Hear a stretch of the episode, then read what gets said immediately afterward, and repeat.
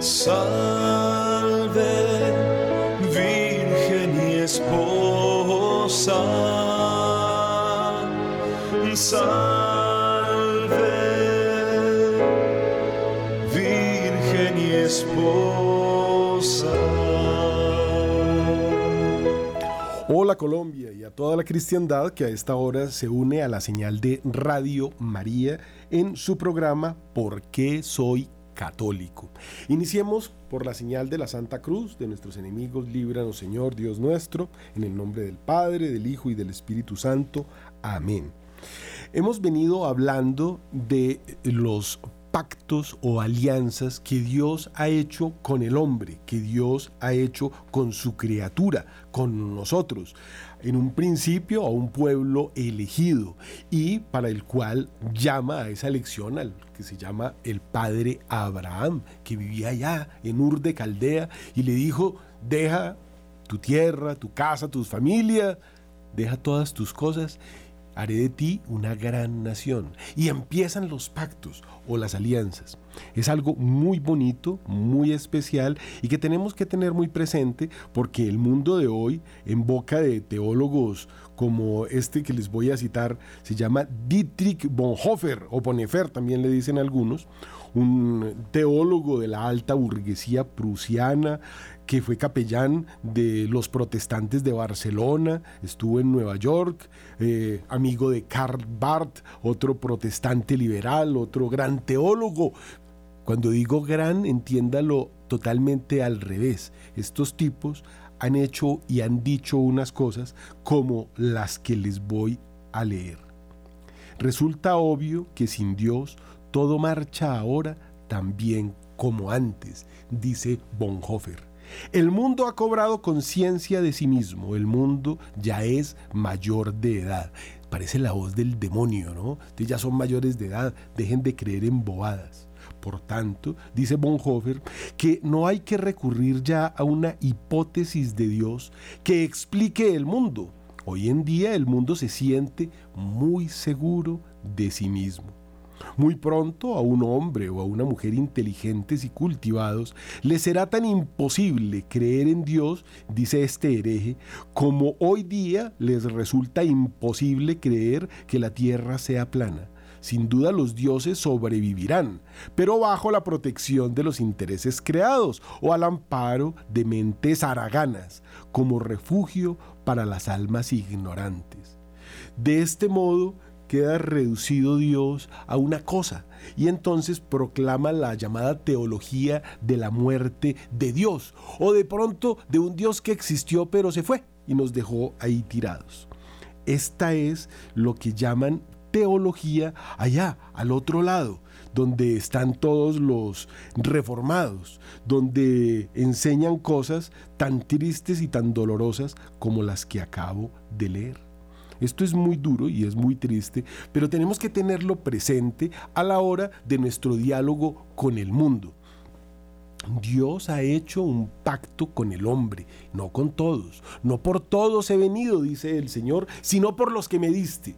Es decir, hay un pueblo, hay una raza, hay unas personas, todos, digamos, somos criaturas de Dios, pero algunos han escogido otros caminos.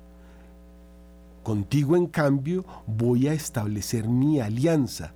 Entraréis en el arca tú y tus hijos, tu mujer y las mujeres de tus hijos, dice en Génesis 6:18 nuestro Señor, Dios, que le habló en el momento en que Noé entraba en el arca y le dice, he aquí que yo establezco mi alianza con vosotros y con vuestra descendencia.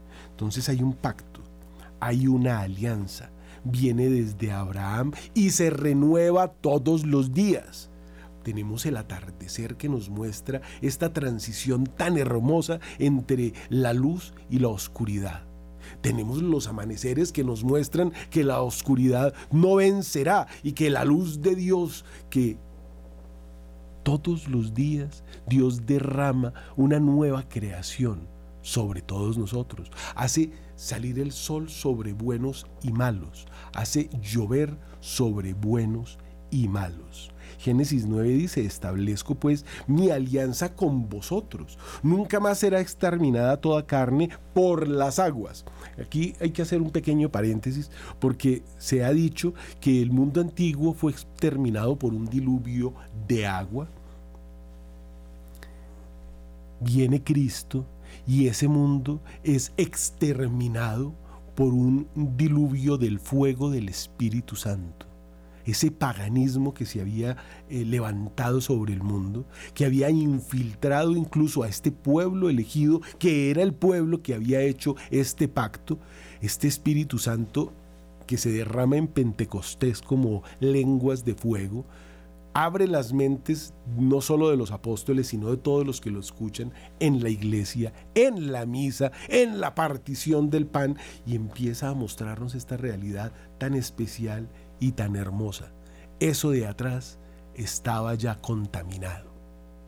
Se contaminó con los gigantes, se contaminó con las herejías que surgieron desde, bueno, podríamos decirlo desde el árbol del Edén, seréis como dioses. Después viene Caín, mata a Abel y empiezan guerras y persecuciones y cosas. Después eh, empiezan a surgir los jueces que Dios quiere para que dirijan el pueblo. Pero no, queremos que nos dirijan reyes. Y vienen los reyes. El primero, el más bueno de todos, pues empezó a matar el ungido. Recuerden, todas estas son promesas que hemos visto en programas anteriores. Y ese elegido, ese ungido, persigue a David para matarlo. Y después David tan bueno, cuando ya se hace rey, el profeta rey, va y mata a Urias para quedarse con su mujer. Y después se consigue eh, con su hijo, Salomón, hijo de ese pecado principal. El primero hijo murió con, digamos, el castigo por la muerte de Urias. Y Salomón, el más bueno, el mejor de todos, va se consigue más de mil dioses, se casa con más de mil mujeres y lleva a el templo y a todo Israel, a el pueblo del pacto, toda esta brujería. Todavía existen libros con nombres que evocan eso que sucedió allá, el demonio siempre infiltrado. Tuvo que encarnarse Dios para renovar este pacto, esta alianza con su propia sangre.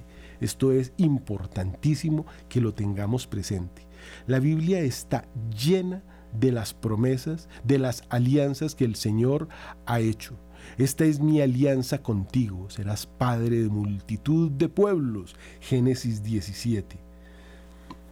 Te multiplicaré, mantendré mi alianza contigo y con tu descendencia futura de generación en generación como alianza perpetua para ser yo tu Dios y el de tu descendencia futura, porque además este pacto implica, ha implicado e implicará, porque Dios que se define a sí mismo como yo soy el que soy, o sea, el que siempre es, fue, ha sido y será eterno presente, ese Dios exige que será Dios para que se cumpla esa alianza si tú multiplicas en tus hijos, en tu descendencia futura, ser yo tu Dios para ti. Dios dijo a Abraham, guardarás mi alianza, tú y tu descendencia futura, de generación en generación. Y esa alianza se cumple todos los días, todos los días, como acabo de decir, sale el sol, Dios cumple y cada generación puede atestiguar los milagros que se han dado. Ahí están los santos, están los milagros eucarísticos, están todas las cosas tan hermosas que tenemos presentes en nuestra iglesia católica. Los santos incorruptos. La sangre de San Genaro se sigue liquificando desde hace siglos sosteniendo aquel volcán para que no erupte. Y hay cantidades de milagros el más grande de todos ellos, Dios presente en la Eucaristía, en este mismo instante, en cualquier lugar del mundo o en múltiples lugares. Dios presente, Dios con nosotros, su cuerpo, sangre, alma, divinidad. En ese principio el Señor pide una prueba y se llamó circuncisión. Os circuncidaréis la carne del prepucio y será señal de mi alianza con vosotros. Génesis 17. Cristo viene y dice, no, esto ya va a ser distinto. El bautismo la gracia santificante. Ya es algo que no está presente en el cuerpo, sino en el alma. Estamos marcados como hijos de Dios. Recibimos este sello. Esto son cosas que toda la Biblia, si miramos la palabra eh, pacto o alianza en la Biblia, nos la encontramos más de mil veces. Es una cosa bellísima, impresionante a lo largo de toda la Biblia. Establezcamos una alianza entre tú y yo que sirva de testimonio entre los dos. Génesis 31. Y en Éxodo 2 dice, escuchó Dios su lamento y se acordó de su alianza con Abraham, Isaac y Jacob. Éxodo 2, 24. Entonces hay algo que se llama la oración jacobítica, en la cual tú como criatura, y sobre todo esto lo hacen muchos los judíos, los católicos no tenemos tan presente esta oración, pero está vigente y viva. Dios escucha su lamento y con esta oración jacobítica tú puedes traer a colación en la oración que tengas con Dios este pacto. Pacto lo hizo con Abraham, Isaac y Jacob. Haga de cuenta con su abuelito, su papá y usted. Ese pacto existe, pero tú has respondido a él. Tú estás no solamente multiplicando, llevando esa herencia divina, ese conocimiento de Dios a tus hijos, a todos los que te rodean. Eres tú un apóstol y da al mundo y anuncia el Evangelio a toda criatura. Mandó Dios. Esto no es una cosa que uno diga, bueno, si le provoca vaya. No, id. Imperativo, orden. Cuando un amo le dice a su esclavo, id, tiene que ir, así le cueste la vida. Y aquí estamos hablando de uno que es más grande que cualquier amo, estamos hablando de Dios. Éxodo 6 dice, establecí mi alianza con ellos para darles el país de Canaán, el país por el que peregrinaron y en el que habitaron como extranjeros. Hemos visto a lo largo de estos programas todas esas promesas tan hermosas, ese poder que le entrega Dios a Moisés, a su hermano, se crea a través de Leví y de Aarón esta fuerza tan grande para que no solamente las aguas se conviertan en sangre pestilente, para que llueva, bueno, hablamos muy claramente de todas las plagas. Después me permito recordar esta columna de fuego que los protegía y los guiaba al mismo tiempo estas aguas que se abrieron, esta entrada al Sinaí, y allí les entrega unos países que ustedes no construyeron. Comerán de eras que no labraron, sacarán el agua de pozos que no... Ah, todo estaba hecho. Esto es una cosa impresionante lo que Dios entrega. Y cuando hay un gemido de tu parte, frente a Dios allá en el Santísimo, cuando tu oración impetra y pide y suplica y es legítima, porque hay unos que van y le piden a Dios que gane la lotería y resulta que con esa lotería se van a degenerar. O que se muera el vecino para quedarse con la tierra. Eso fue lo que hizo con Urias y lo que hizo, bueno, la Biblia está llena de todos estos ejemplos. Tiene que ser oración legítima y la oración jacobítica mueve la mano de Dios. Tenemos un pacto. Si tú has cumplido tu parte del pacto, si tú cumples los diez mandamientos, entonces tú le puedes pedir a Dios recordándole, tenemos un pacto, Señor. No me desampares, no permitas que me ampare, bueno, que el mal caiga, que yo me aparte. Entonces, Éxodo 6:5, he escuchado el gemido de los hijos de Israel esclavizados por los egipcios y he recordado mi alianza y los libera. Es muy fuerte esta palabra de pacto o alianza. Eh, nosotros lo que más escuchamos cuando se oye pacto es pacto con el diablo o no jurar su santo nombre en vano. Claro, eso es lo que no se puede hacer. Pero nosotros tenemos que tener presente que nosotros tenemos esa alianza hemos recibido esa promesa y somos merecedores en la medida, vuelvo y lo repito, de haber hecho la palabra de Dios de esa bendición. Si de veras escucháis mi voz y guardáis mi alianza, seréis mi propiedad exclusiva entre todos los pueblos, porque mía es toda la tierra. Éxodo 19:5. Son promesas de una fuerza impresionante. Sois mi propiedad porque mía es toda la tierra. Nosotros aquí somos unos invitados. Esos que dicen que es que nosotros ya modificamos la tierra y modificamos el ADN y ponemos uno ARN en las personas para después controlarlas con... Por Dios, se están enfrentando directamente a Dios. Eso no solo rompieron el pacto, se volvieron Satán. Hay que respetar al prójimo, eso es el libre albedrío. Tú tienes tu libertad y tu, y tu prójimo tiene la suya. Tu libertad termina donde empieza la del otro y la del otro termina donde empieza la tuya. Seréis mi propiedad exclusiva entre todos los pueblos. En el Éxodo 24 ya dice, tomó el libro de la alianza y lo leyó a oídos del pueblo que respondió, haremos y obedeceremos todo lo que ha dicho el Señor.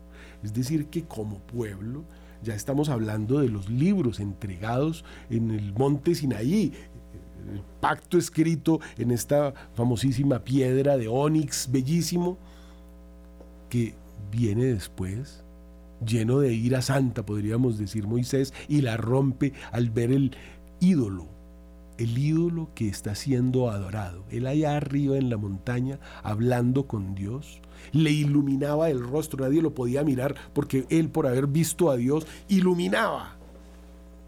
Y baja y se los encuentra adorando ídolos. ¿En tu casa adoran ídolos? Si vive alguien bajo tu techo patrocinado por ti que adore ídolos, no te pueden dar la absolución. Eso era lo que decía la iglesia hasta hace muy poquito, que ha habido también otros cambios. Ese ya es otro tema. Pero si tú estás patrocinando personas que estén viviendo fuera de la ley de Dios, tú eres tan culpable como ellos del pecado que estén cometiendo, sea este el que sea. Y hay pecados que son mortales, es decir, que te llevan a la muerte eterna. Rompiste el pacto con Dios, te vas al lago de fuego. Y Dios no te señala, te tienes que ir allá, no. El alma en el juicio sabe lo que hizo. ¿Cómo se va a atrever a mirar ese Dios que irradia lo que acabamos de decir? Esta bondad, ¿no? Usted de la misma vergüenza va y se tira. Allá, usted sabe dónde le corresponde. Y viene adelante otro, otro, otro nuevo pacto. Es que la Biblia es todo un pacto. Éxodo 24. Tomó Moisés la sangre y roció con ella al pueblo diciendo, esta es la sangre de la alianza que ha hecho el Señor con vosotros de acuerdo con todas estas palabras. ¿Sabes qué sangre es esa? La sangre que todos los días en la misa el sacerdote rocía sobre el pueblo cuando invoca en el nombre del Espíritu Santo y el cielo se abre y entra en estas especias del pan y el vino que todos, cuando están en gracia de Dios, pueden consumir. Porque el que no está en gracia de Dios y lo consume, se condena porque está cometiendo sacrilegio, una cantidad de pecados contra Dios. Y Éxodo 31 nos dice, los hijos de Israel guardarán el día santo de generación en generación como alianza perpetua. Y aquí viene una explicación que es muy interesante y muy importante. Esta alianza que se llamaba el sábado era antes de que Dios se encarnara. Esta alianza del Antiguo Testamento del Éxodo de hace cinco mil años se renueva con la resurrección de Cristo el domingo. Por eso el domingo es el día de Dios y no se puede trabajar. Por eso el domingo es el día de Dios y se tiene que dedicar a Dios. Y por haber roto ese pacto, pues fueron llevados a mm, Babilonia, esclavos de Nacuonosor durante 70 años por haber roto esa alianza que es perpetua. En Éxodo 34 dice, el Señor les responde, He aquí que establezco una alianza, ante tu pueblo entero realizaré maravillas como nunca se han hecho en ningún país ni nación, de suerte que el pueblo que te rodea vea la obra de Dios, pues yo voy a realizar por medio de ti cosas que causen terror. Si el mundo antiguo, Dios promete que ya eh, no lo va a volver a destruir a partir del diluvio con agua. Y ante un pecado terrible después de ese diluvio, Dios lanza fuego del cielo para que la Pentápolis se desaparezca. Ahí está el mar muerto que lo demuestra. Ahí están unas bolitas de azufre que les pone un fosforito y arrancan como si fuera dinamita. El mundo que peca generalizadamente de ese pecado que se cometió en esta Pentápolis, nos está mostrando lo que va a ser ese juicio final, lo que va a ser el castigo. Al final, ya no con agua, sino con fuego. Por eso eh, decíamos ahora que ese diluvio de fuego del Espíritu Santo que acaba con el paganismo, que lleva a estos doce hombres a multiplicar la fe hasta 1.500 millones de católicos o de cristianos que hay hoy en el mundo, de 8 mil millones, 8 mil millones de habitantes, 1.500 millones de cristianos, de esos mil millones católicos, 500 millones protestantes, de los que siguen a Bonhoeffer, que dice que Dios nos creó y se fue, y que si ya tú tienes mayoría de edad, tienes que ser muy ignorante para creer en Dios. Eso es lo que dicen los teólogos allá a ese lado. Entonces quedamos mil millones. De esos mil millones, ¿cuántos irán a misa los domingos? Y de esos que van a misa los domingos, ¿cuántos comulgarán? Pero de esos que comulgan, ¿cuántos se habrán confesado para recibir dignamente el cuerpo de Cristo? ¿Cuántos habrá hoy en gracia de Dios que si se mueren se pueden ir al cielo? Porque si estás fuera de la gracia de Dios y te mueres, no vas al cielo. Si el pecado no es de muerte, te vas al purgatorio hasta que Dios lo determine. Pero si el pecado es de muerte, te vas al infierno. ¿Mm? El número póngalo usted, amigo. Esto es bastante grave. Y digamos que, estamos hablando de 50 millones, para ponerle un número, eh, ¿será que 50 millones comulgaron este fin de semana estando confesados en el mundo? Imposible que no. Bueno, es posible. Pero pensemos en los otros 7.950 millones de habitantes de este planeta. 7.950 millones de 8.000 millones, por ahí 50 que estén en gracia de Dios, digo yo. Ojalá que los haya, porque no hay sino 400 mil sacerdotes y es difícil que 400 mil sacerdotes confiesen todos los fines de semana a 50 millones de personas. O sea, las matemáticas aquí no están muy a favor. Pensemos en esos 7.950 millones que se van a morir, se van a ir para el infierno. No, allá debe haber gente buena, es que no sea tan exagerado. Es que el suicida, desde el momento en que se tira del puente a cuando cae y se mata en la caída, tiene tiempo de arrepentirse, hacer el propósito de enmienda, reparar, eh, hacer eh, todo lo que se necesita para recibir el perdón divino. Digamos que en ese segundo o dos o cinco segundos hizo todo eso de todos modos vamos a ir para el cielo. Puede que hubiera sido muy buena persona. Antes se decía con toda claridad que el suicida se iba para el infierno. Hoy ya se habla de esa misericordia divina que, bueno, hombre, déle la posibilidad. No, es que vive en otra religión y nunca supo de Dios. Mentira. ¿En qué año estamos? Dime en qué año estamos. Ese año es después de Cristo. Es decir, el que cuenta los años después de Cristo sabe que existe Cristo. Y si sabe que existe Cristo, entonces ¿por qué no lo sigue? Ah, porque es que no se lo enseñaron. Hombre, por mera curiosidad usted debería preguntar si estamos en el 2023 después de Cristo y contamos por Cristo, ¿quién será ese Señor? Algo tuvo que haber hecho. Y la iglesia está en todos los países del mundo. Creo que hay solamente dos ciudades donde si usted entra como cristiano lo matan, que son las ciudades musulmanas de la Meca y Medina. En una donde está eh, un, pedazo de meteorito que cayó, dicen que de la luna y que adoran los musulmanes, y en el otro donde está la tumba del de, eh, profeta. Si entra un cristiano ahí, lo matan. Usted puede, cualquier religión que sea, entrar al Vaticano, hacer oración, con respeto, porque eso es una iglesia, ese no es un museo, esa es una iglesia, ahí viene Cristo todos los días. O a cualquier iglesia del mundo, nosotros no tenemos esas limitaciones que tienen algunas religiones, nosotros no tenemos sacerdotes o monjes asesinos, como son los monjes hinduistas, monjes Shaolin, especialistas en matar.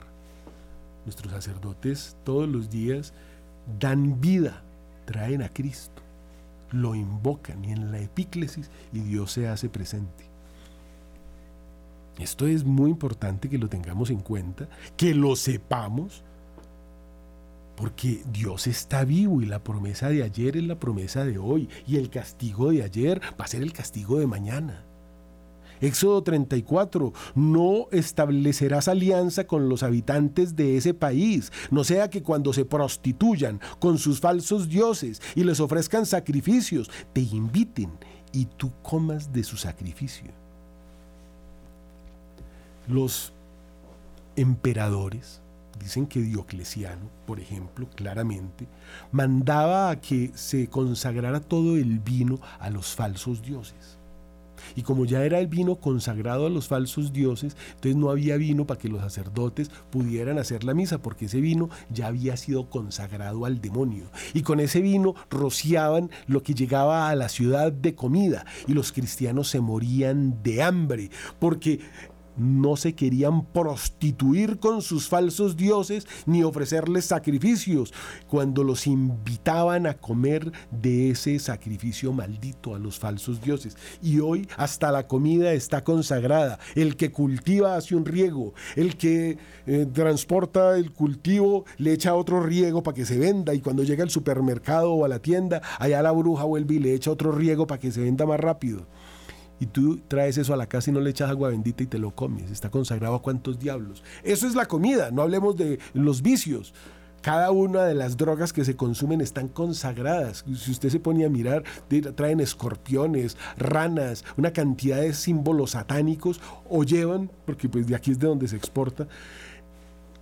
o sea, esto es impresionante. Todas esas cosas consagradas a Satanás y la gente consumiéndolas, cuando Éxodo 34:15 dice, no establecerás alianza con los habitantes de ese país, porque están prostituidos con sus falsos dioses y están ofreciendo sacrificios a los que te invitan y tú estás comiendo ese sacrificio. Ya lo dije distinto, lo traduje, pero eso es lo que dice ahí. El Señor dijo a Moisés, escribe estas palabras porque a tenor de ellas establezco alianza contigo y con Israel. Como les digo, son más de mil veces en que está en la Biblia la palabra alianza, pacto, y pues quería traerles, mm, mm, digamos, más, pero es que son muchísimas y creo que la, idea ya quedó clara. Dios ha hecho una alianza con nosotros y esa alianza y esas eh, promesas que están vivas, tenemos que cumplirlas. Porque si no las cumplimos, entonces no somos de Cristo, no somos de Dios. Porque, ah, bueno, aquí tendríamos que encontrar algo que Cristo dijo para demostrar que es Dios, aparte de resucitar muertos, que no fue uno, sino que fueron varios, para eh, demostrar que era Dios, multiplicó los panes y los peces, curó a la gente, devolvió la vista a los ciegos, curó a los... Todas esas cosas buenas que hizo. Dice el mismo Jesús escudriñad las escrituras, ellas hablan de mí, porque estamos hablando del mismo Dios. Es que no hay varios, hay uno solo. Todo lo otro de lo que usted ha oído hablar de dioses son inventos del hombre o son demonios disfrazados. Así de simple. No sea exagerado. Bueno, tengo aquí el catecismo. En el catecismo se desarrolla el credo. El catecismo es el desarrollo del credo. Entonces, cuando tomamos el catecismo, lo primero que encontramos es la palabra creo. Y entonces viene la pregunta, ¿en qué creo? El catecismo nos explica de una forma muy clara el credo. Porque el Dios del Antiguo Testamento, el Dios creador, el único Dios, es el mismo Dios que es Padre de Cristo, consustancial con Él, y en el credo se nos explica. Es la oración que resume la fe que profesamos los católicos. La primera parte del credo es eso, la profesión de fe. Entonces dice, creo, ¿en qué creo? Y empieza a desglosarlo. Yo te invito mucho a que leas el catecismo porque la, la iglesia son tres pilares, ¿no? Eh, esos tres pilares son la Biblia, el segundo pilar es, dijéramos, el catecismo o la tradición y el magisterio. Tenemos tres pilares. La, eh, digamos, la religión católica, la religión cristiana es la religión viva de personas personas que escribieron lo que Dios dictó. La Biblia es dictada por Dios. El Nuevo Testamento, el Antiguo Testamento, cada uno de los libros es dictado por Dios. Él no lo escribe, Él lo dicta. Y es su palabra dictada. Y por eso cuando se puso en un ordenador o computador y le dijeron cuántas personas usted establece que escribieron este libro, dijo una. Hay una cantidad de modismos y formas de hablar independientes, pero es una sola idea o sea, es Dios dictándole a diferentes personas, 45 de ellas, diferentes momentos de su mensaje. Entonces, profesión de fe. Creo, ¿en qué creo? En Dios Padre, capítulo primero. Capítulo segundo del Catecismo, creo en Jesucristo, Hijo único de Dios. Capítulo tercero, y el Catecismo tiene como cuatro mil páginas, es decir, depende del libro que coja. Hay unos pues muy, muy resumidos en mil páginas por ahí, pero un catecismo con letra grande tiene que tener dos mil páginas. El catecismo es enorme. Creo en el Espíritu Santo, capítulo tercero. Y empieza a explicar de forma tan hermosa lo que es la fe, que es la respuesta del hombre a Dios que se revela y hace pacto. Ese Dios que no podemos ver, aunque si tenemos ojos de fe y observamos la naturaleza, vamos a observar este, eh, esta especie de relojero que lo hizo todo perfecto, porque todo es de una armonía impresionante. El pajarito que tiene la lengua lo suficientemente larga como para llegar y libar de la flor que es lo suficientemente profunda, el néctar que está ahí escondido y solo él lo puede eh, absorber. Y eso se hizo por coincidencia. ¿Cómo alguien puede decir que esto es producto?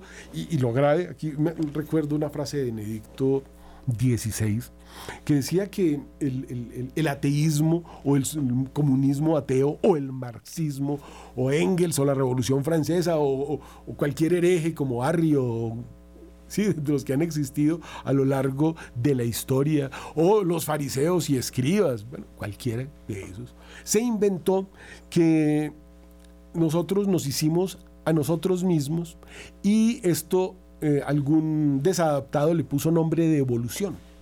Evolución. Está demostrado que la evolución es una mentira. Las cosas involucionan. Las cosas se degeneran.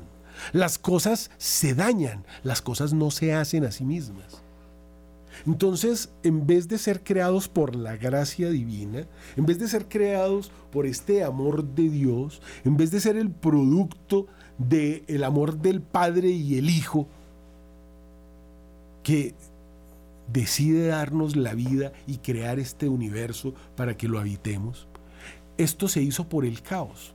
Entonces dice Benedicto, si esto se hizo por el caos, entonces nada bueno, ni correcto, ni moral o ético puede regir al hombre, porque somos el producto del caos, de la destrucción las montañas se destruyen y van desarmándose, digamos. Nunca hemos visto que las piedras vayan subiendo para formar una montaña más alta. Hay una erosión. hay una involución cuando un animal queda atrapado dentro de una cueva sin luz y por alguna gracia algunos animales dejan caer comida. Esos animalitos pueden vivir allá en esa cueva durante generaciones probablemente, pero se vuelven ciegos y se vuelven inútiles y su piel ya no eh, tiene la fuerza para resistir el sol o para resistir los eh, elementos. Ellos no se salen de la cueva a inventar el fuego, a aprender a respirar el aire, a que le salgan brazos y piernas para inventar la flecha. No, ¿cómo se le ocurre? Después de que han pasado muchas generaciones, llega el hombre y se encuentra unos animales degenerados que no pueden ni cazar ni pescar, que se convirtieron en unos parásitos de el animal que puede ser guano de los, murciélagos que viven en cuevas oscuras, o el pájaro macuá, o el pájaro no sé qué, que están en esos lugares oscuros, les dejaron caer comida y sobrevivieron. Pero esos animales se degeneraron. Esos animales jamás salieron caminando. Hasta lo explica de una forma interesante Platón o Sócrates cuando habla de la cueva, ¿no? de, unos hombres que viven en una cueva y para quienes la luz que proyecta un fuego que tienen eh, eh, contra las paredes, que son sus propias sombras, es la realidad. Y uno de ellos sale y se da cuenta que no, que afuera hay un sol, que hay una vida.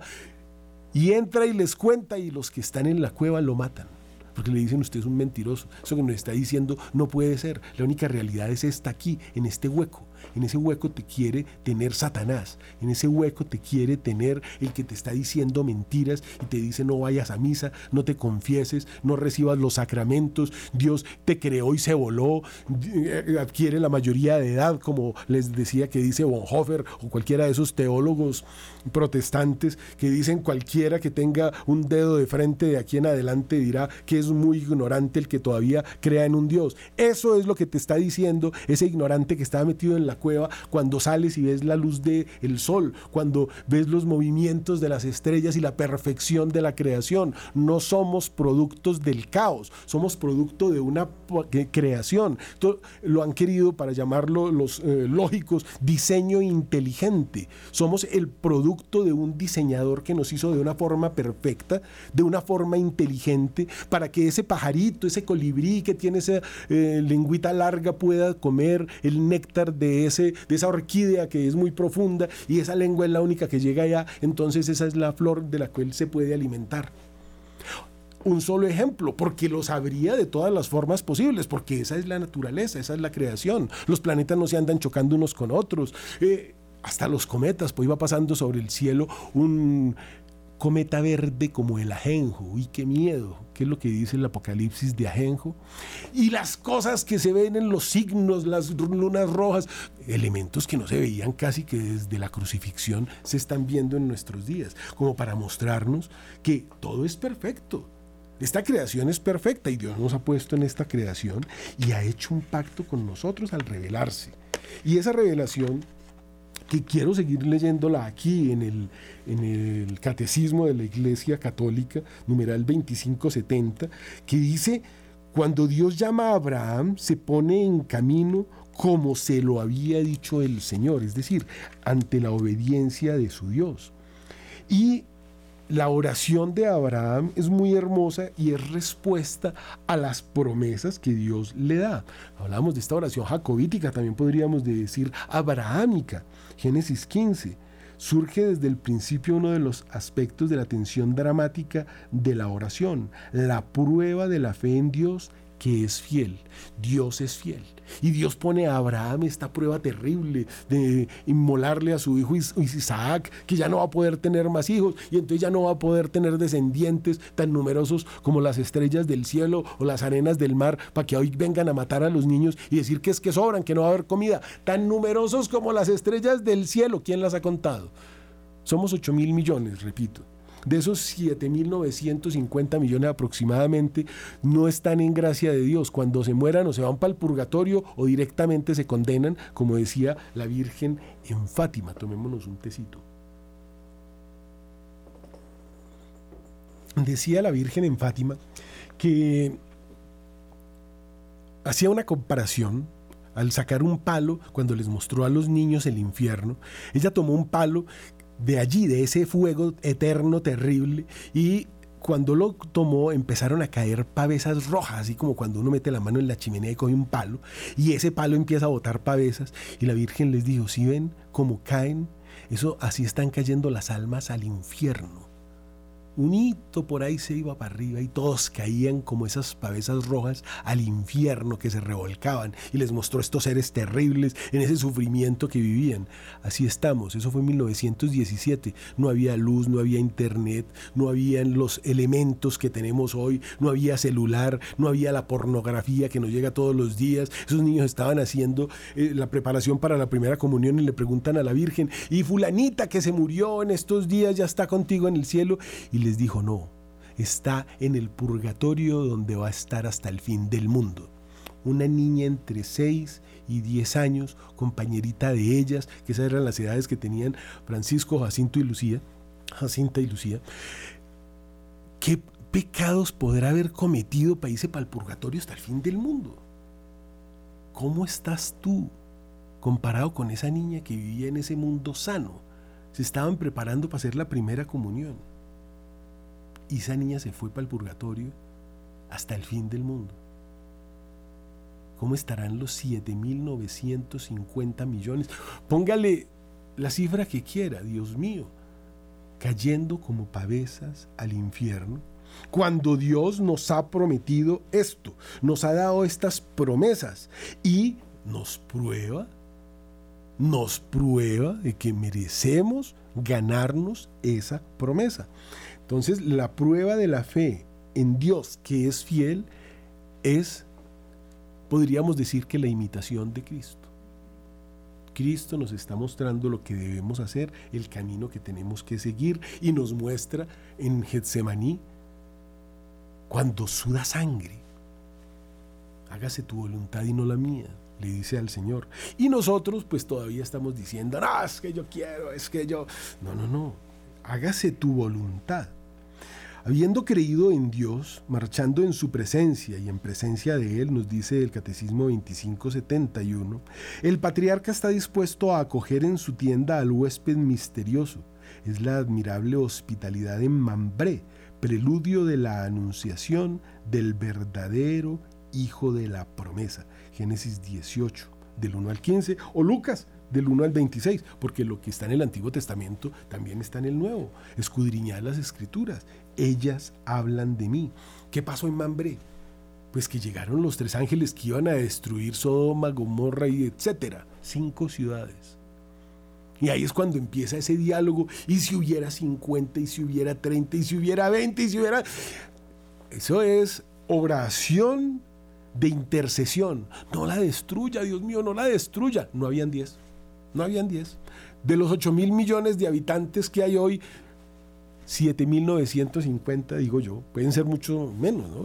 probablemente la mitad, 4 mil millones están en gracia de Dios y cualquier cosa que pase se va a ir para el cielo. Muy probablemente. Aunque no son ni católicos, ni católicos, eso es para seguir la lógica de lo que nos dicen por ahí. No, a mí se dicen, fulano se murió, ya está en presencia del Señor, ya está en el cielo. Ya está en el cielo. Dios mío, y la niña de Fátima, entonces, ¿qué? Y la, eso es palabra de Dios, fue la Virgen la que vino y, mostró eso, y después eh, el mismo Dios da una prueba de que eso es cierto, con una danza del sol, con curaciones milagrosas, y con la prueba de que cosas que sucedieron entonces, y promesas que se dieron entonces pasaron. En esos mismos días se, apareció la Virgen de la Salet. En estos días tuvimos la fiesta. La Virgen de la Salet no eh, hace el milagro de la danza del sol, pero dice, mire, se van a podrir las cosechas de papas y va a haber una hambruna. Eso es en Francia, por la Revolución Francesa. Y se pudrió la cosecha de papas y hubo una hambruna. Y también dijo, y se van a morir todas las uvas y ya no va a haber más vino francés en Francia. Y usted dirá, tan exagerada, esa virgen mentirosa, pero perdóname señor por haber dicho así, pero eso es lo que dirá la gente. Se murieron todas las uvas. Afortunadamente habían mandado una cepa a Chile de uva francesa y tuvieron que mandar de Chile nuevamente esa cepa. La volvieron a sembrar después de que se pudrieron todas las vides, se murieron todas las uvas y los árboles tuvieron que llevar uvas de Francia para replantarlas. La palabra de Dios a través de la Virgen, de los santos o en la Biblia que está su palabra directamente, se cumple. Promesas de Dios. En Hebreos 11 se habla la última purificación de su fe y se le pide al que había recibido las promesas que sacrifique al Hijo que Dios le había dado. Su fe no vacila. Dios proveerá el cordero para el holocausto, nos dice el Génesis 22. Dios nos prueba. Es que vamos el cielo. Vamos, y vamos para el cielo, como dicen por ahí, para el cielo y va llorando. Si estás eh, ambicionando alcanzar el cielo, si estás dando tu esfuerzo por ir al cielo, si estás en gracia de Dios, si eh, realmente puedes hacer la oración jacobítica porque tú estás cumpliendo y hay pruebas como las recibió el santo Job, esas pruebas son para demostrar que sí te lo mereces y además para determinar el lugar que ocuparás en ese cielo, porque el cielo no es plano el cielo no es un comunismo donde todos son iguales. El cielo es jerárquico y en lo más alto está Dios Padre, después está Dios Hijo, está el Espíritu Santo, si es, hay una jerarquía. Y así será también para los que se salven y se merezcan ir al cielo según la santidad que hayan tenido, el lugar que ocuparán. Por eso algunos santos nos dicen, después de tener la contemplación del cielo, si yo hubiera sabido la diferencia que había entre una y otra jerarquía angélica, hubiera dado mi sangre, me hubiera ido al martirio. Fueron lo que hicieron los primeros padres de la iglesia. Acuérdese, se fueron a vivir al desierto, ya que no iban a ser mártires porque no había la persecución que ofrecían y el martirio que ofrecían los emperadores. Se fueron a, a ofrendar su vida como exégetas. Se fueron a vivir como anacoretas a estudiar la Biblia y a aguantar hambre prácticamente. Y ha habido santos que viven 60 años sin comer, como Luisa Picarreta, porque además son donaciones que se le dan a Dios, eso es imposible. Nadie puede vivir sin comer más de 40, 50 días, se muere, se muere. Eh, eh, eh, la cuaresma de este año un grupo de protestantes quiso repetir lo de Cristo y no aguantó ni siquiera los 40 días, se murieron antes de completarlos sea, tampoco uno puede retar a Dios. La oración jacobítica es recordarle a Dios, tenemos un pacto, yo cumplí mi parte, Señor, ayúdame. Teniendo en cuenta que la verdadera vida no es acá, la verdadera vida empieza el día en que nos morimos.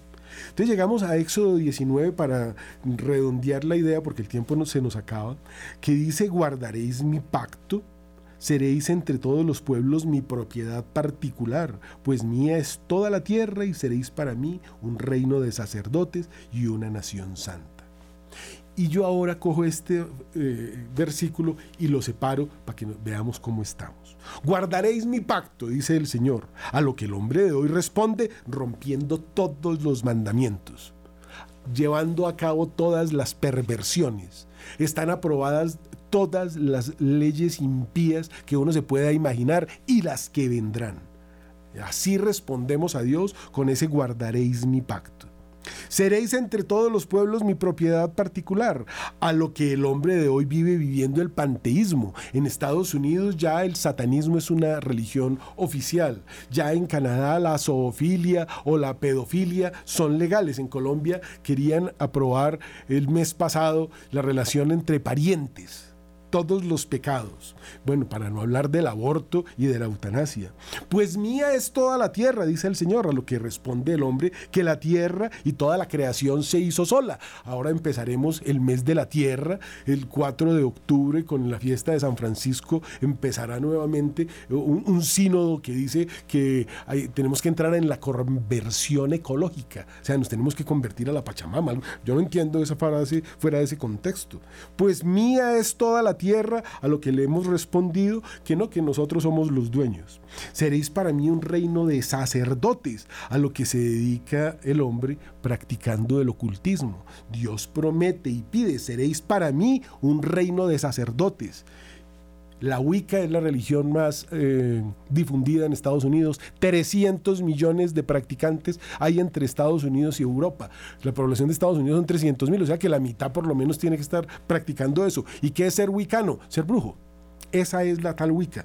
Y en Europa la situación parece que es peor. Francia, que era un país católico, ahorita tiene más musulmanes que cristianos. Y eso pues no, están las cifras como las tienen en Estados Unidos para saber cuántos son wicanos. Hay que ver los ritos que están haciendo en Stonehenge o para hablar de lo que hacen en las pirámides de Tenochtitlán, en los equinoccios y en los solsticios, donde están llegando hordas de personas a hacer ritos paganos.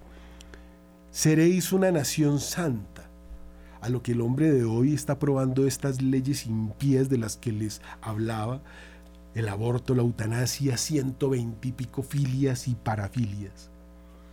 Entonces Dios omnipotente que elige un pueblo entre todos de la tierra y posteriormente Jesús, el mismo Dios encarnado, que toma la decisión de hacer a quienes sigan su palabra y la pongan en práctica, propiedad particular suya y reino de sacerdotes o nación santa, están siendo abofeteados.